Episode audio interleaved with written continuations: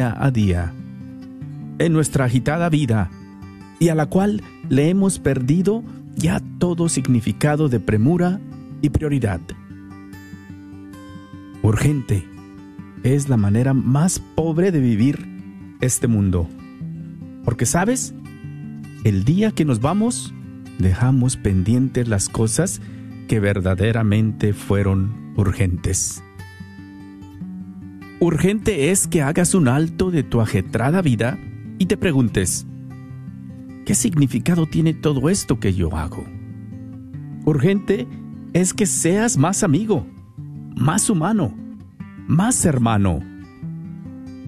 Urgente es que sepas valorar el tiempo que te pide un niño o una niña. Urgente es que cada mañana, cuando veas salir el sol, te impregnes de su calor y le des gracias al Señor por tan maravilloso regalo. Urgente es que mires a tu familia, a tus hijos, a tu esposa y a todos los que te rodean y valores ese tan maravilloso tesoro. Urgente es que le digas a las personas que quieres hoy, no mañana, cuánto los quieres. Urgente es que te sepas hijo de Dios y te des cuenta que Él te ama y quiere verte sonreír feliz y lleno de vida. Urgente es que no se te vaya la vida en un soplo y cuando mires atrás seas ya un anciano que no puede echar el tiempo atrás, que todo lo hizo urgente, que fue un gran empresario, un gran artista, un gran profesional, que llenó su agenda de urgencias, citas, proyectos. Pero dentro de todo, lo más importante, que se te olvidó vivir.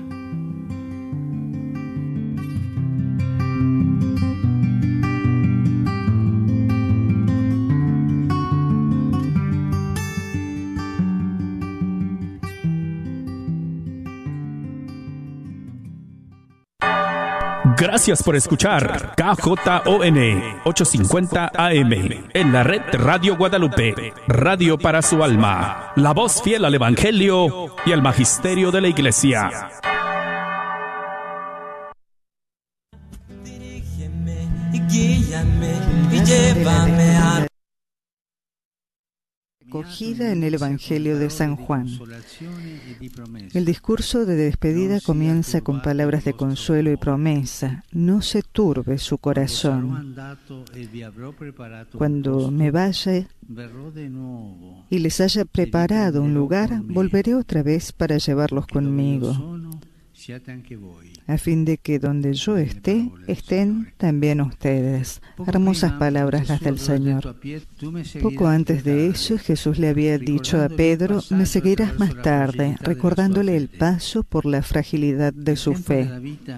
El tiempo de la vida que les queda a los discípulos será inevitablemente un paso por la fragilidad del testimonio y por los desafíos de la fraternidad, pero también será un paso por las apasionantes bendiciones de la fe. Pollo la pullita, pollos a la leña, que debe... Que cree en mí hará también las obras que yo hago y aún mayores. Piensen qué gran promesa es esta. No sé si lo pensamos profundamente, si lo creemos en profundidad. No sé, a veces creo que no. La vejez es el tiempo propicio para dar un testimonio conmovedor y alegre de esta expectativa. El anciano y la anciana están en espera, en espera de un encuentro. En la vejez, las obras de la fe que nos acercan a nosotros y a los demás al reino de Dios están más allá de las fuerzas, de las energías, de las palabras y de los impulsos de la juventud y la madurez, pero por eso mismo hacen aún más transparente la promesa del verdadero destino de la vida. ¿Y cuál es la verdadera promesa del verdadero destino de la vida? Un lugar en la mesa con Dios en el mundo de Dios. Sería interesante ver si en las iglesias locales existe alguna referencia específica destinada a revitalizar este ministerio especial de espera en el Señor. Es un ministerio, el ministerio de espera en el Señor fomentando los carismas individuales y las cualidades comunitarias de la persona anciana. Una vejez que se consume en el abatimiento por las oportunidades partidas trae consigo el abatimiento para uno mismo y para todos. En cambio, la vejez vivida con dulzura y respeto por la vida real disuelve definitivamente una comprensión errada acerca de una fuerza que debe bastarse sí misma y a su propio éxito. Incluso disuelve el equívoco de una iglesia que se adapta a una condición mundana, pensando así en gobernar definitivamente su perfección y realización. Nuestro lugar firme, nuestro punto de llegada no está aquí, está junto al Señor, donde Él habita para siempre. Escuchamos la síntesis de la catequesis que el Papa pronunció en nuestro idioma. Queridos hermanos y hermanas, en esta catequesis contemplamos a Jesús que se despide de sus discípulos con palabras de consuelo. Les dice, no se inquieten, voy a prepararles un lugar en la casa de mi Padre. Después de la ascensión del Maestro a los cielos, los discípulos experimentan, por un lado, la fragilidad del testimonio y los desafíos de la fraternidad, y por otro, la fortaleza que radica en las promesas y bendiciones del Señor. También nosotros, en el seguimiento de Jesús, recorremos el camino de la vida como aprendices, experimentando dificultades y fatigas. Y en este camino se nos invita con la gracia de Dios a salir de nosotros mismos y a ir siempre más allá hasta llegar a la meta definitiva que es el encuentro con Cristo. La ancianidad es el tiempo propicio para dar testimonio de la espera anhelante de este encuentro definitivo.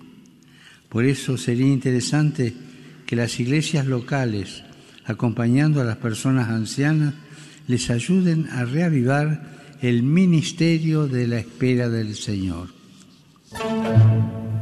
Durante sus saludos a los peregrinos de lengua española, Francisco volvió a expresar su cercanía y oración hacia los afectados por la tragedia en Cuba.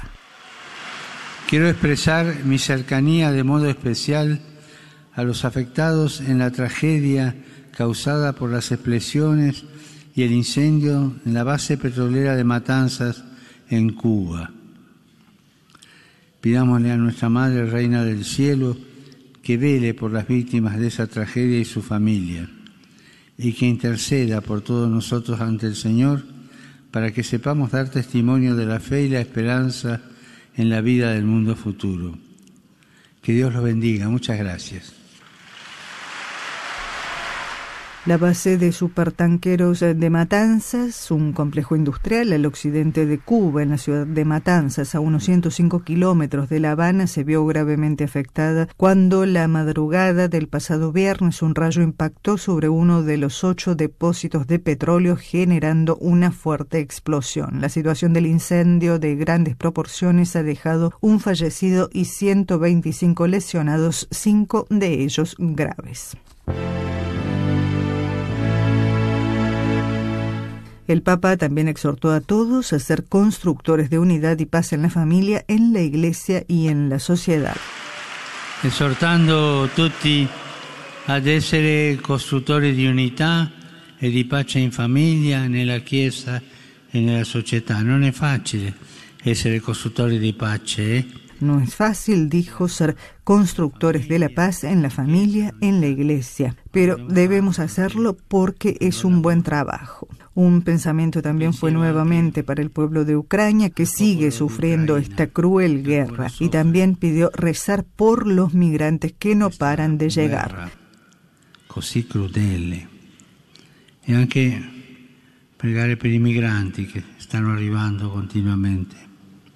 Al saludar, como siempre, a los ancianos, los enfermos, los jóvenes y los recién casados, deseo que la fiesta litúrgica de San Lorenzo, diácono y mártir de la Iglesia de Roma, suscite en todos el deseo de dar testimonio del Evangelio siempre disponibles para los pobres y los que están en dificultad. Siempre verso i poveri en cuanto si trovano in difficoltà. A tutti la mia benedizione. Grazie.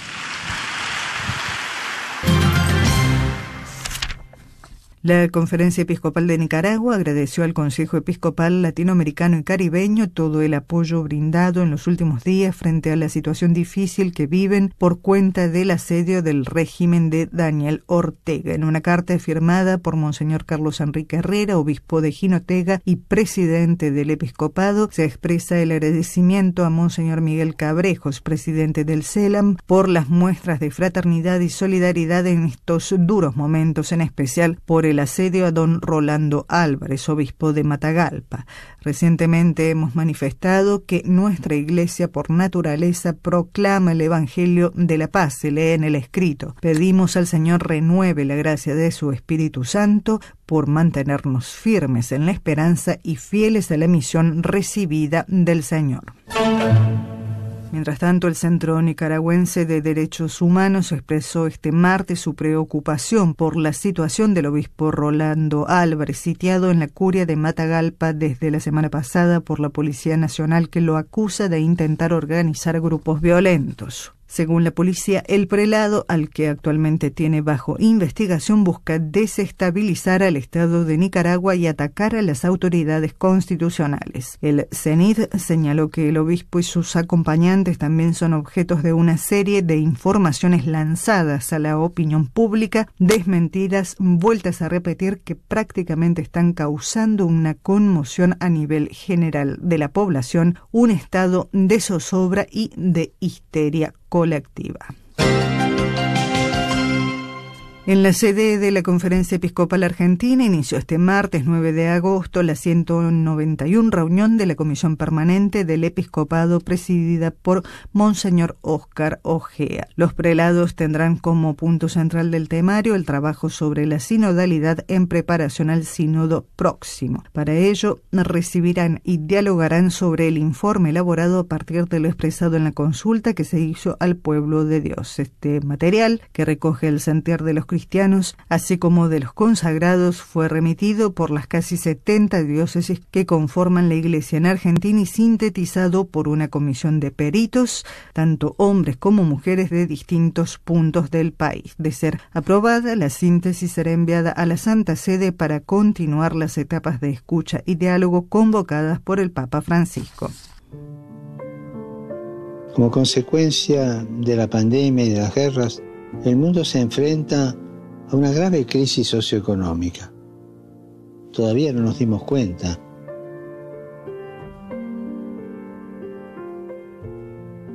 Y entre los grandes perjudicados están los pequeños y medianos empresarios, los de los comercios, los talleres, la limpieza, el transporte y tantos otros.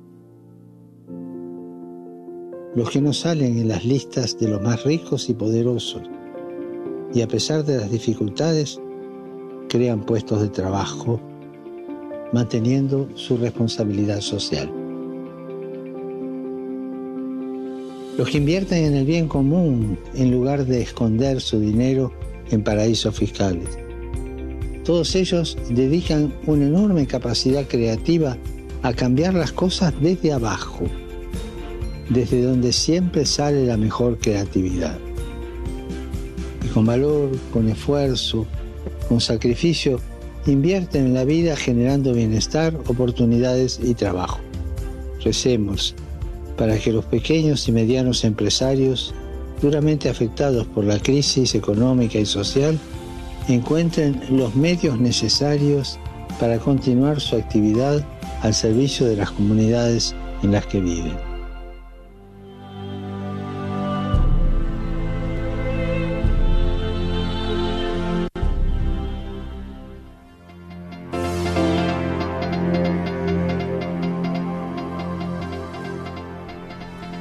Hasta aquí amigos oyentes, el informativo de este miércoles 10 de agosto. Gracias por haber estado en compañía con nosotros. Alabado sea Jesucristo, laudetur y Jesús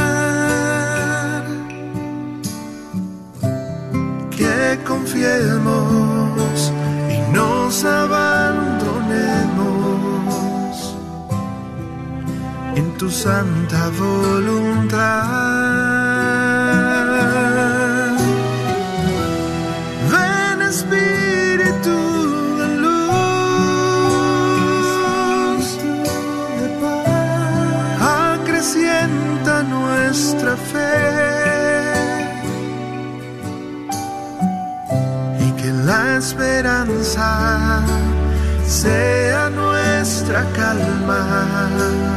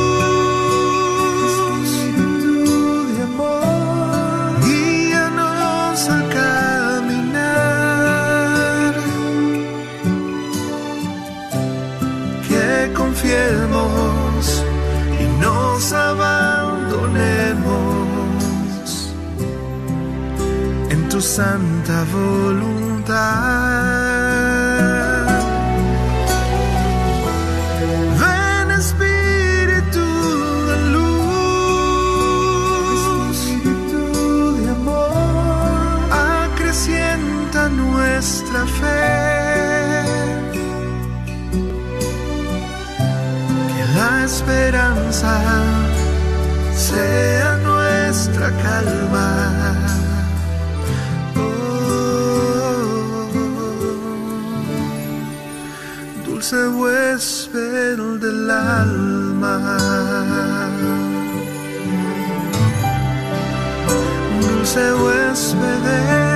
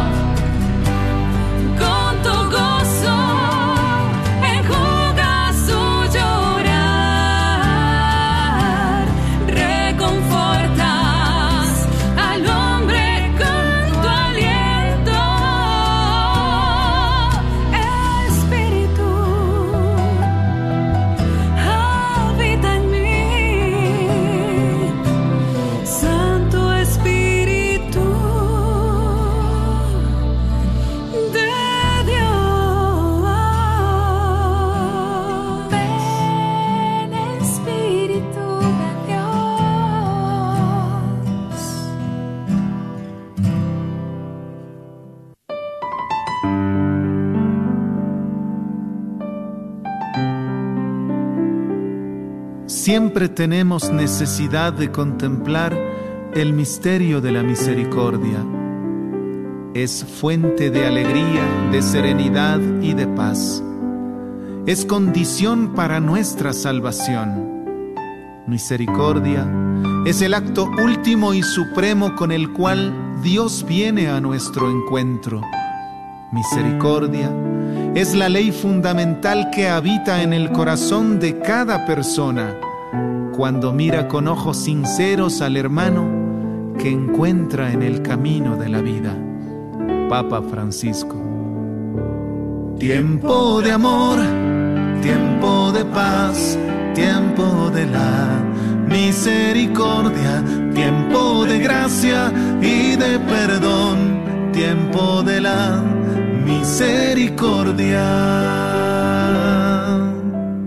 Tiende la mano a tu hermano, ábrele tu corazón, dile que Dios a la puerta está esperando por él, que Dios no mira el pasado, porque es eterno su amor.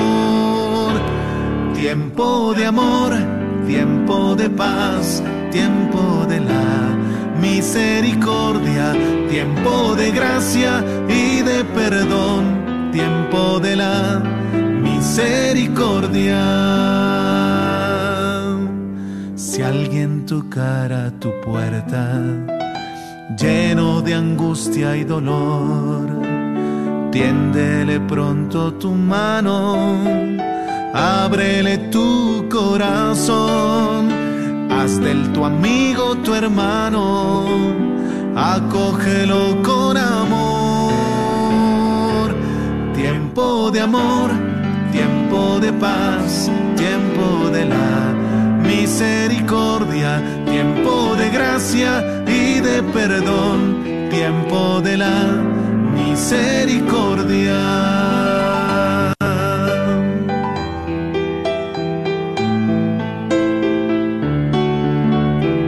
Misericordia es la vía que une a Dios y al hombre porque abre el corazón a la esperanza de ser amados para siempre. No obstante, el límite de nuestro pecado.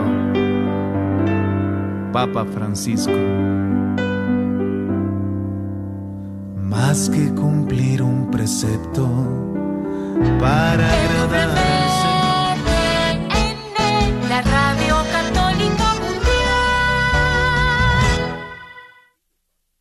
Te presentamos el micro Santificarnos en pareja con Tony Gassel.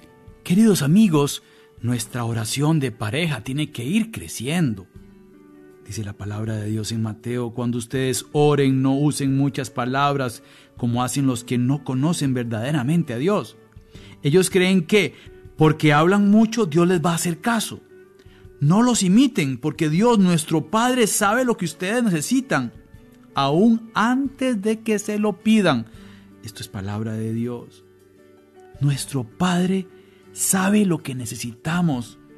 Entonces, ¿cómo estamos orando? Es un tema para el diálogo matrimonial. Tratar de hacer silencio y meditar la vida diaria, juntos en pareja, compartiendo experiencias espirituales el uno con el otro, teniendo un lugar especial en nuestra casa.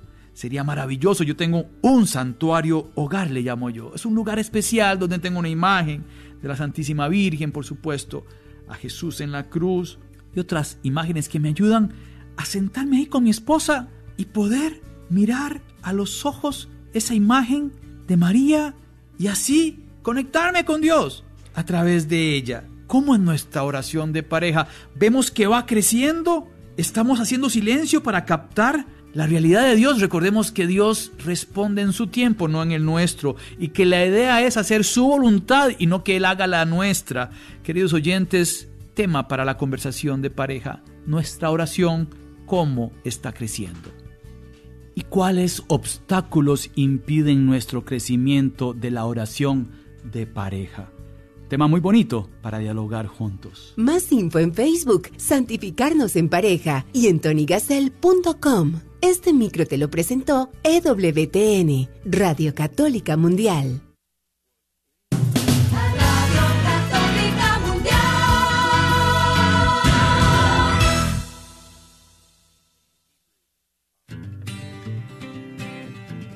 ¿Qué significa ser iglesia? Somos la iglesia. Todos, o sea, yo también. ¿Que no la iglesia es el edificio? ¿El de aquí o cuál edificio, padre? Es el edificio espiritual que forma el Espíritu Santo cuando somos bautizados. ¿Formados por quién o qué? Porque si la iglesia es el cuerpo de Cristo, entonces Él es la cabeza. Es la cabeza y nosotros somos el cuerpo y donde quiera que Él vaya, allá estaremos nosotros. La iglesia somos todos. Jesús, María y José. Sí, también. Conversando la fe, somos la iglesia. Este es su programa Conversando la Fe. Comenzamos.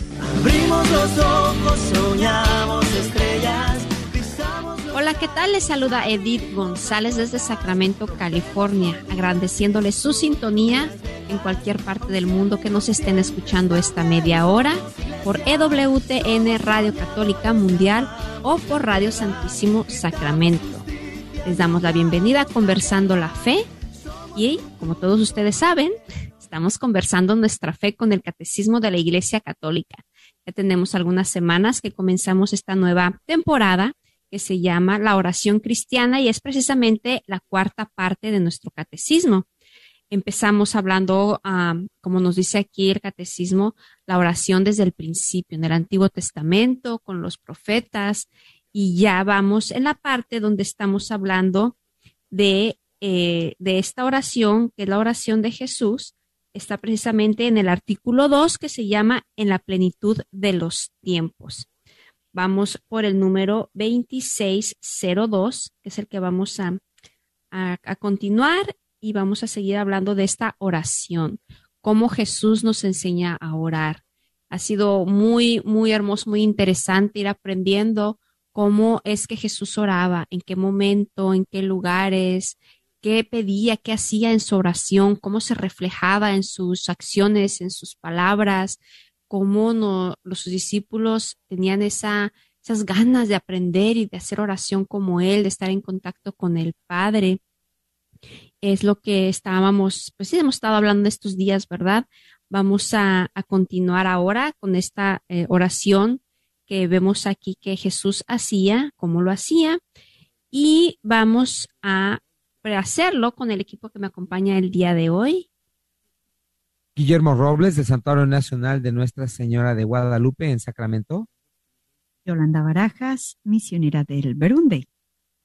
El padre Rodolfo Llamas, de la parroquia de San José, al norte de Sacramento. Pues uh, he estado un poquito desaparecido estos programas pasados, ¿verdad? Pero he estado más o menos al tanto de por dónde van caminando en este hermoso tema de la oración cristiana de nuestro bellísimo catecismo de la Iglesia Católica.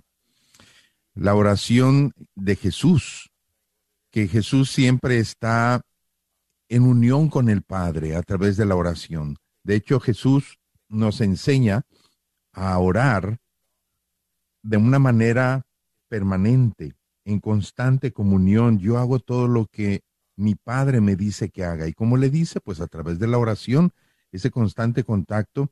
Yo diría es algo así para que nos entiendan ahora en estos tiempos modernos, el celular que está siempre abierto a, las, a los datos, que se llama, ¿verdad? Los datos que le envían por internet, por celular, por lo que sea, está siempre abierto, o sea que en cualquier onda que le llegue ya empieza a timbrar, pues algo así el Espíritu Santo, mi conexión con Dios tiene que estar siempre atenta para que en cuanto Dios me diga algo, yo lo haga.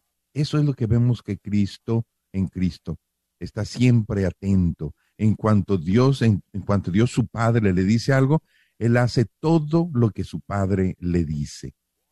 Vemos cómo esta, esta eh, es completo el movimiento entre orar, escuchar y actuar actuar, la acción es importantísima, porque decir que somos cristianos y hacemos mucha oración, pero no se nota en nuestras obras, entonces como que no sé por dónde va la cosa, ¿verdad?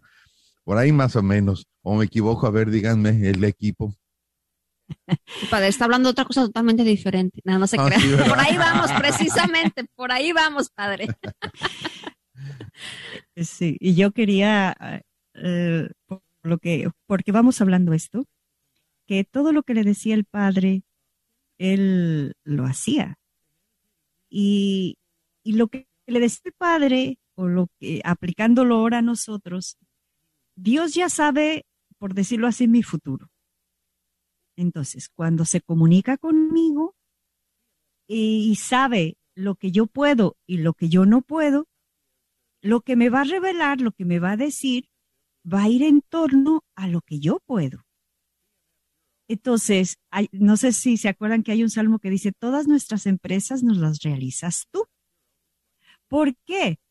Porque yo estoy secundando las iniciativas que tú me das, papá, y salen con mucho fruto porque los mensajes que me va a ir dando, según decía el padre, esos datos que me van a ir llegando, van enfocados a realizar mis empresas, que Dios sí sabe el futuro mío, entonces me manda esos datos para que yo me dirija y por eso me sonríe la vida y por eso se me multiplica. Y cuando hay dificultades, me enseña a interpretarlas también.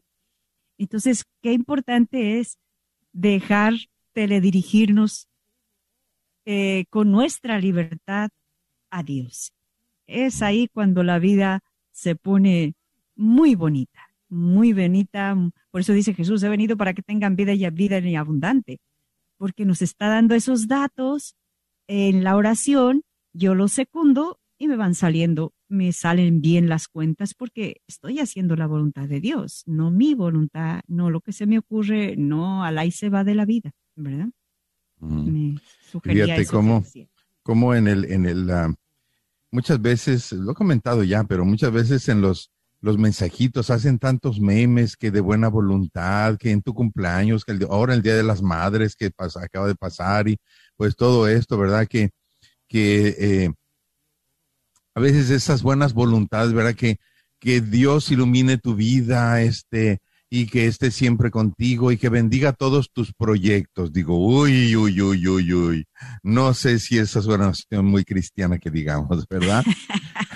Lo mejor sería permanece con Dios y que Dios y que, y que tus proyectos estén de acuerdo al proyecto de Dios. Eso es lo mejor, ¿verdad? Padre, ¿cómo me acordé de usted cuando le estaba haciendo su tarjetita de feliz cumpleaños y le iba a poner ahí que todos tus deseos se hagan realidad? Y ay, no, el padre me va a, me va a regresar esa tarjetita en la cara tanto que nos ha dicho. Sí, sí, no sabemos cómo bendecir, ¿verdad? No, no, no. Hay que, hay que mantener siempre el plan de Dios, el plan de Dios. Fíjense qué curioso cómo eh, ese es el gran, esos son todos los, los, los, uh, las turbulencias que tenemos hoy en el mundo, porque cada quien tiene su plan y el partido de la derecha tiene su plan, y el de la izquierda tiene su plan, y, el de, y la sociedad aquella tiene su plan, la sociedad de LGBT tiene su plan, y la sociedad de las feministas tiene su plan, y todos tienen su plan, y todos peleándose por ti para que tú eh, le sigas su plan. Y el plan de Dios, el plan de Dios es el que es el único que se está llevando a cabo. y es el que Dios nos reveló en su Hijo Jesucristo y es el único plan que nos conviene a todos. Pero qué tremendo que no eh, que no lo sepamos, que no lo entendamos, que no lo tengamos en cuenta, que hagamos nuestros proyectos muy aparte del plan de Dios y que sobre todo nosotros cristianos, a veces miren, le pregunto a un a un católico, oye, ¿sabes cuál es el plan de Dios? ¿Eh? ¿Qué? ¿Cuál, cuál plan? Digo, si los católicos no sabemos el plan de Dios, pues qué fregados planes tenemos en nuestra vida. ¿Por qué somos católicos? ¿Por qué somos cristianos? Porque yo creo en el plan de Dios que Cristo me reveló y la oración es para mantenernos en ese plan de Dios, que es el preciosísimo plan que pues que nos ilumina, que nos da esperanza, que nos abre el camino de más allá de la muerte y cosas cosas más más grandísimas. Así es. Yo pienso que si leemos el número, eh, nos va a dar esos tips para, eh, porque el siguiente numerito, el 2603, nos va a hablar como de dos características muy propias que los evangelios nos transmiten de la oración de Jesús que le ayudaron a discernir ese plan de Dios. No sé si sería bueno leerlo y luego ya lo vamos comentando. sí. por favor, padre. ¿Yo lo leo? Sí, por favor. Él les va, 2603, para aquellos que tienen el librito en la mano, el librote, ¿verdad? De la, de la Catecismo de la Iglesia Católica, 2603. Los evangelistas han conservado las dos oraciones más explícitas de Cristo durante su ministerio. Cada una de ellas comienza precisamente con la acción de gracias. En la primera, Jesús confiesa al Padre, le da gracias y lo bendice porque ha escondido los misterios del reino a los que se creen doctos y los, han y los ha revelado a los pequeños, los pobres de las bienaventuranzas. Allí está hablando, confrontar en Mateo 11. Dice, es su conmovedor, sí, Padre, expresa el fondo de su corazón, su adhesión al querer del Padre, que fue un eco del fiat de su madre. Fiat eh, quiere decir sí. Amén, estoy de acuerdo. Fue el eco del fiat de su madre en el momento de su concepción y que preludia lo que dirá al Padre en su agonía. Toda la oración de Jesús está en esa adhesión amorosa de su corazón del hombre al misterio del corazón de hombre, de su corazón de hombre al misterio de la voluntad del Padre. Y ahí pone Efesios eh, capítulo 1, versículo 9. Qué, qué grande es. estamos viendo aquí que desde, desde la concepción del Padre, porque recuerden que eh, nosotros somos alma y es alma y, y cuerpo. Y Jesucristo no es alma y cuerpo. El alma de Cristo resulta ser Dios, el Hijo, la segunda persona de la Santísima Trinidad. Así que eh, le pide permiso a la Virgen María y se hace un ser humano. Es decir, cuando María está diciendo sí, está coincidiendo con el sí de ese Hijo de Dios que quiere entrar a hacerse humano. Dios se hace humano. O sea, es algo que todavía me hace explotar mi mente, mi comprensión, mi, mi, mi cerebro. Dios se hace un humano en el seno de la Virgen María. Tiene una mamá. Y cuando ella dice sí, eh, prácticamente está respondiendo al sí que ya había dado Jesucristo para nosotros para el Padre y para nosotros, o cómo, no cómo decirlo, para el Padre en favor de nosotros, algo así, ¿verdad? Sí al Padre y sí a nosotros, eh, eh, que ya lo había dado, solamente está esperando el sí de María, que también fue dado, y allí es donde prácticamente la humanidad entra a un nivel bellísimo, no sé cómo decirlo, se me van las palabras, ¿verdad? De la realidad de lo que sucede. Y a mí se me hace tan bonito como María está representando a la humanidad entera y, y, y la humanidad en esa etapa, porque María era una teenager, era una quinceñera. Em, y así estaba la humanidad, estaba la, la, humanidad estaba en etapa, en etapa de la rebeldía teenager, ¿verdad? El, ¿por qué tengo que hacer esto? ¿Y por qué no tengo que hacer esto? ¿Y por qué aquello? Bueno, en todos los teenagers tienen esa rebeldía contra la autoridad, ¿verdad? A la mamá, al papá, ¿y por qué lo tengo que hacer? Y ahora el mundo se está, se está agarrando de eso para sembrar muchas tonterías en los jóvenes, ¿verdad? ¿Por qué tienes que tener autoridad? Tu cuerpo es tuyo, tú sabes lo que haces con tu cuerpo. Pues ahí está la Virgen María representando una, una humanidad teenager. Una humanidad adolescente que se abre a la voluntad de Dios y gracias a ese sí de esa muchachita, pues entra Cristo al mundo y, a mí me gusta mucho cómo termina ese pasaje del Evangelio cuando dice, después de que la Virgen dice, hágase en mí según su palabra, dice allí, y el ángel se retiró de su presencia. Fíjense qué curioso. No dice que se salió de donde ella estaba, porque así como comenzó, dice, el ángel entró donde ella estaba y le dijo, pero ahora no se salió, simplemente se retiró de su presencia. ¿Por qué? Porque los ángeles no se salen de la presencia de Dios. Los ángeles están siempre en la presencia de Dios y Dios ya estaba en el seno de María. Así que no podía salirse de la presencia de María porque no se sale de la presencia de Dios, casi casi puedo ver al ángel Gabriel haciendo una reverencia y de espaldas desapareciendo. Y el ángel se retiró de su presencia. Qué bonito. A mí me encanta todo ese cuadro, me encanta, no me canso de repetirlo y de releerlo. hermana. Sí, no sé si también otro tips, porque yo creo que este numerito yo percibía como tres tips. El sí, ¿verdad? Que usted ahorita nos acaba de expresar. Pero a la entrada, él nos da esta cita, no sé si la leemos para complementar como ese rasgo de la oración también de Jesús, que está por un lado ese sí, estilo María, estilo el Padre, y que nos invita también a dar eh, nuestro sí. Eh, eh, este numerito trae los cuatro sís. El sí del Padre, cuando dijo hágase la creación y vio Dios, ¿verdad? que hágase la tierra, hágase el mundo, ahí está el primer sí.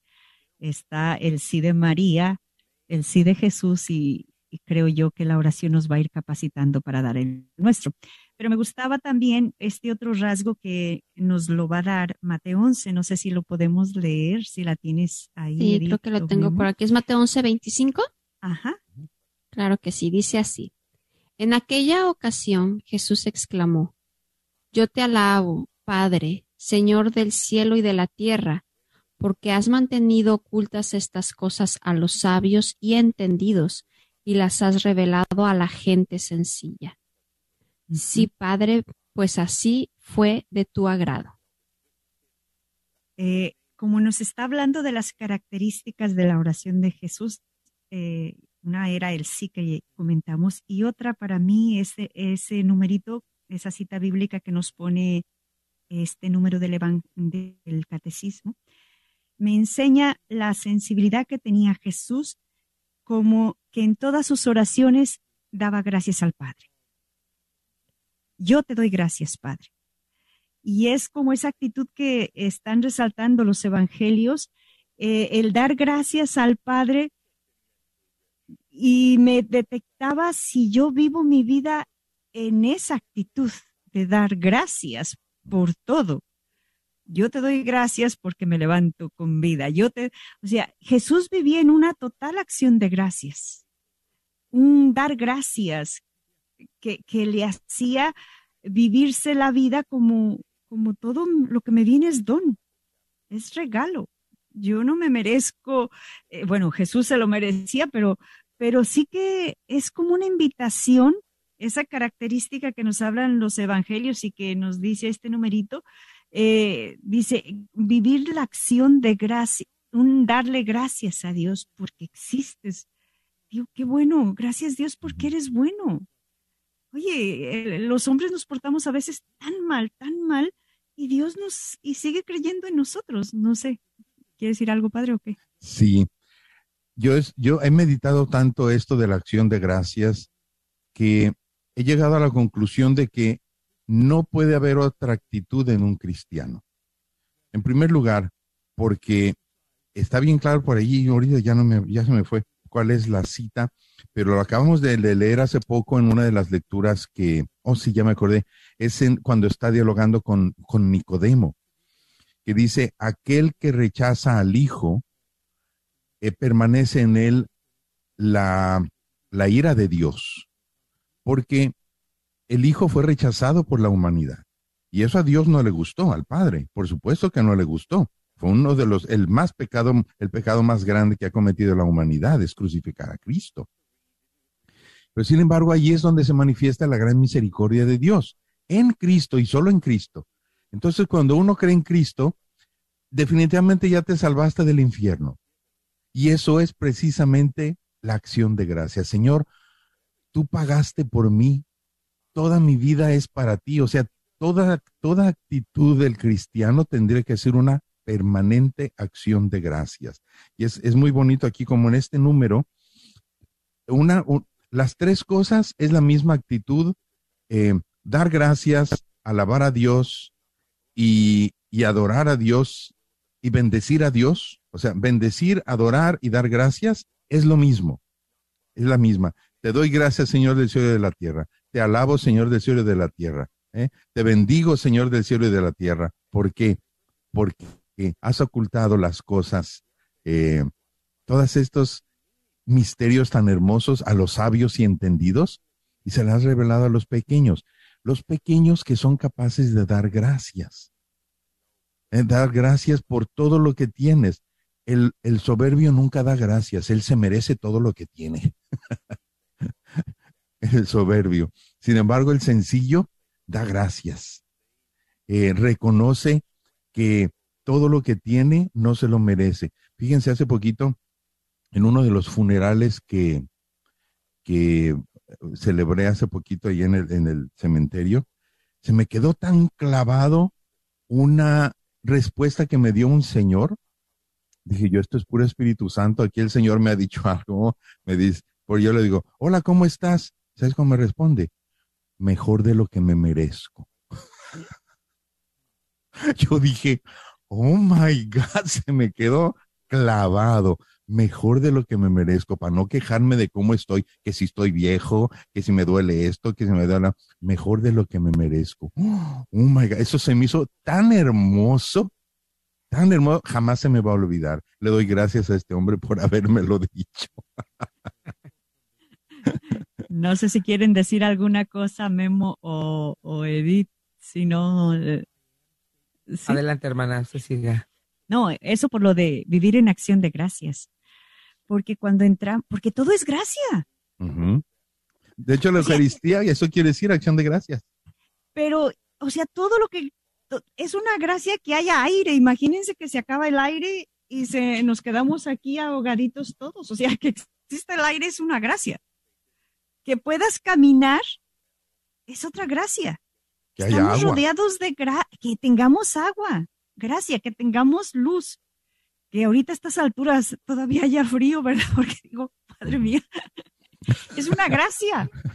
Que existen estaciones, imagínense que, que, que no, que yo digo, ayer que cayeron tres gotas aquí en Sacramento, ay, gracias. O sea, aunque solo sean tres, o sea, valoramos, o sea, estamos rodeados de gracia. Qué pena que nuestros ojos no lo vean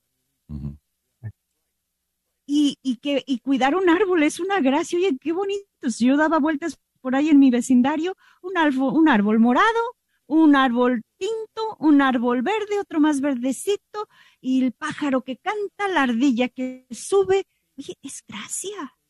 Gracia a la naturaleza, gracia. Y, yo siento qué pena que a veces no tengamos esa, esa sensibilidad educada. Y Jesús nos enseña, yo te doy gracias, Padre. Mm. O sea, le da gracias a Dios eh, porque, porque eres bueno y porque no nos quieres complicados, porque no eres un Dios complicado, porque eres un Dios que se deja ver por los sencillos, no por los doctos no por los inteligentes solamente, no por, no, el más sencillo, el que ni sabe escribir, se deja ver Dios y se deja tocar y se deja influir y le influye. Yo creo que esto es maravilloso, ese, ese darle gracias a Dios por ser tan humilde. Nuestro Dios es humilde, sí, me Y como se lo acaba de decir y lo hemos estado comentando, el, este mundo es tan absorbente que a veces que creemos que caminar, tener salud, poder respirar, es como que básico y como que lo tenemos que tener nada más porque sí y no. Hay que estar agradecidos de podernos, de poder estar, de podernos mover, de poder hablar. Y yo, yo tengo tantos compañeros de, de trabajo a veces que de repente se quejan y le digo, te quejas de tu trabajo, te quejas de tu vida. Lo, si verdaderamente quieres ver quién se puede quejar y no se queja, ve a un hospital, ve cuánta gente está en una cama postrada que no se puede ni mover y están luchando por un día más de vida y tú lo tienes y te estás quejando, deberás estar agradecido, ¿verdad? Pero a veces no lo vemos así porque este mundo nos traga, nos lleva de repente la corriente y, no, y nos lleva a otra, a otra forma de pensar o de orar. Creo que así decir. Sí, no, estaba reflexionando en todo lo que están diciendo y cuando decía al padre que a la gente humilde, ah, como veíamos aquí, ¿verdad? Que a la gente humilde es a la que se le dan se le revelan estas cosas, porque los soberbios, pues ni por aquí, ¿verdad? No, a veces nos pasa.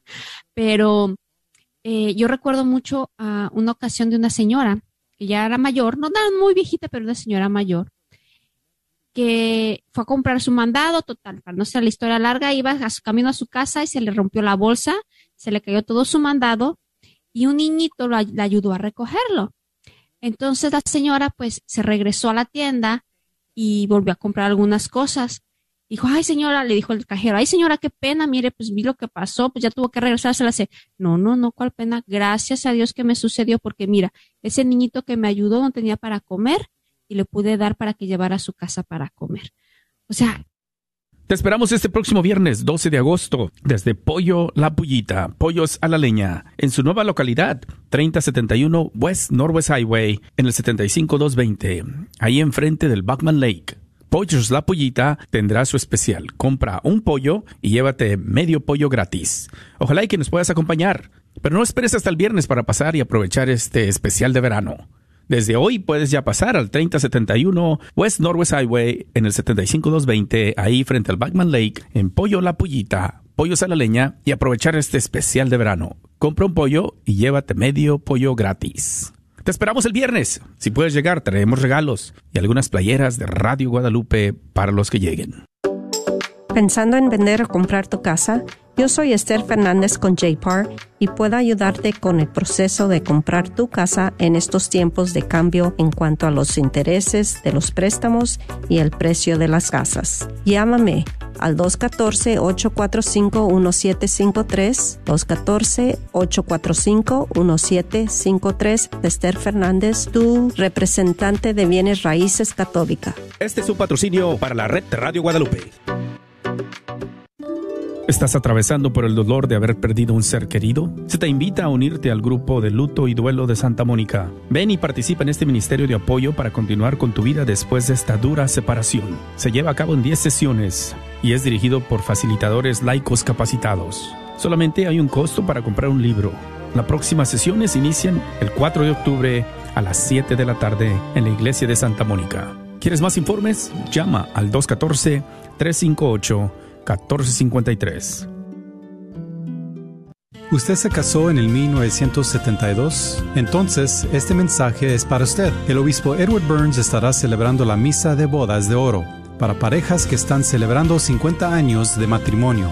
Esta misa se llevará a cabo en el Catedral de Dallas el sábado 22 de agosto 10 de la mañana. Habrá una recepción en el Gran Salón después de la misa. Para inscribirse antes de agosto 11, llame al 214-379-2881, 214-379-2881 Carnicería y Taquería Don Cuco te invita a visitar su nueva tienda localizada en el 1518 Northwest Highway en Garland. Así es, Carnicería y Taquería Don Cuco, número 3. Ya está abierta en Garland. ¿No vives en Garland? No hay problema. Visita su local en Fay en el 2465 Interstate 30 West entre Rockville y Roy City. Recuerda que en Don Cuco Meat Market encontrarás todo lo que necesitas para hacer tus platillos favoritos como en tu rancho. Los esperamos.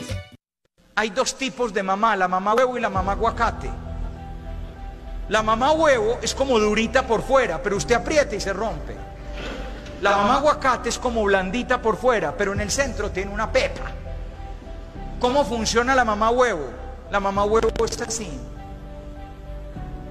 María Gabriela, ya te dije, no vas a esa fiesta, no vas. Te odio. Es horrible. Tú no me entiendes. Voy a llamar a mi papi. Mami. Bueno, pues, va, pero la recojo a las 10. Mami. Termina recogiéndolo a las 3 de la mañana. Esa es la mamá huevo, no sirve para nada. Gastó mucha saliva para decir que no y después sí, a todo. Que iba la recogida, al final terminó aguantándose que la traían unos muchachos en una moto. Y eso que hace como 15 días le habías dicho, usted nunca, mire, mientras yo viva María Gabriela, usted no se monta en esa moto. Mentira, ya montó. Porque la mamá negocia todos los límites y negocia todas las normas. ¿Cuál es la mamá aguacate? María tú no vas a esa fiesta.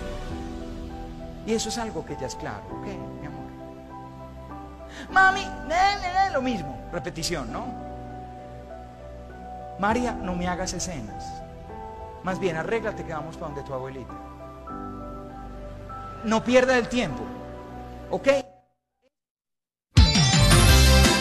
Gracias por escuchar KJON 850 AM en la red de Radio Guadalupe. Radio para su alma.